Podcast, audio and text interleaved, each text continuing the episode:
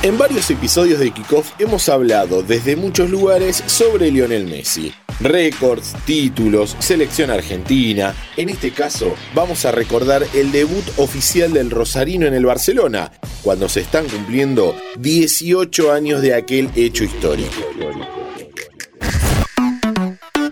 Kickoff.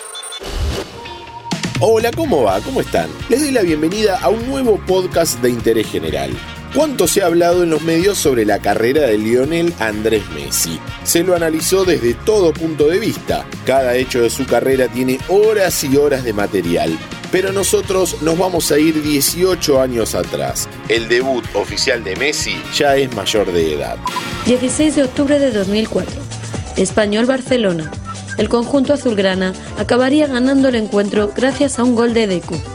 Es en el minuto 83 del partido cuando precisamente Fran Rijkaard quita a Deco.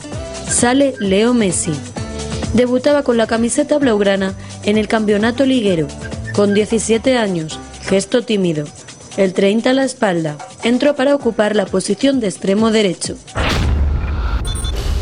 El 16 de octubre de 2004, por la séptima fecha del torneo 2004-2005, Barcelona visitaba en el derby catalán al español. El entrenador neerlandés, Fran Rijkaard, convocó a un chaval de la Masía que hacía cuatro años estaba en el club y había llegado desde una lejana ciudad llamada Rosario.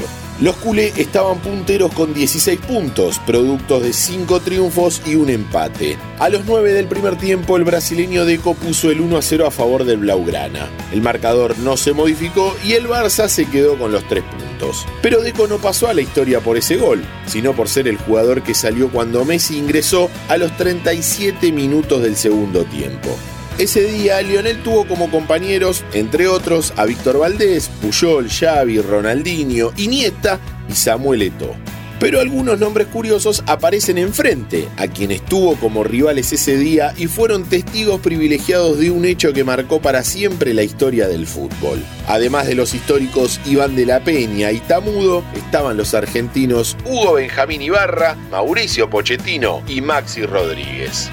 A los 7, por parte de mi hermano, sí me fui a Newell, donde estuve hasta los 14 años y de ahí me vine al Barça.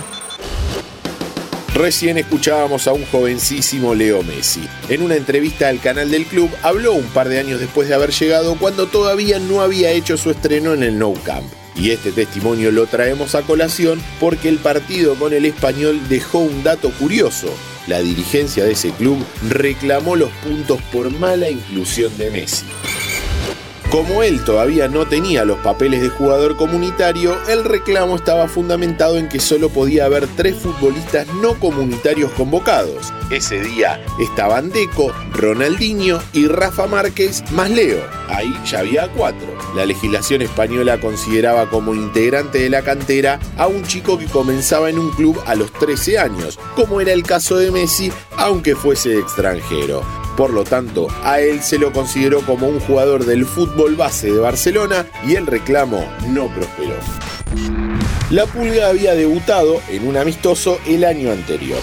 El club catalán fue invitado por el Porto de Portugal, campeón de la Champions meses antes con Mourinho, a la inauguración del estadio Dragao, con la Eurocopa del año siguiente como excusa para su construcción. Como el Barça mandó un equipo sin sus principales figuras, solo para cumplir con el compromiso, existió la posibilidad de que en la delegación se meta un chaval de 16 años y 145 días que sorprendía a propios y extraños con su rendimiento en el Barcelona B.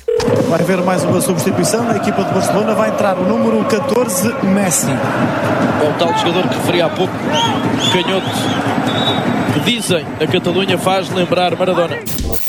Escucharon bien al narrador de la televisión portuguesa. La Pulga hizo su estreno con la camiseta 14 en reemplazo de Fernando Navarro.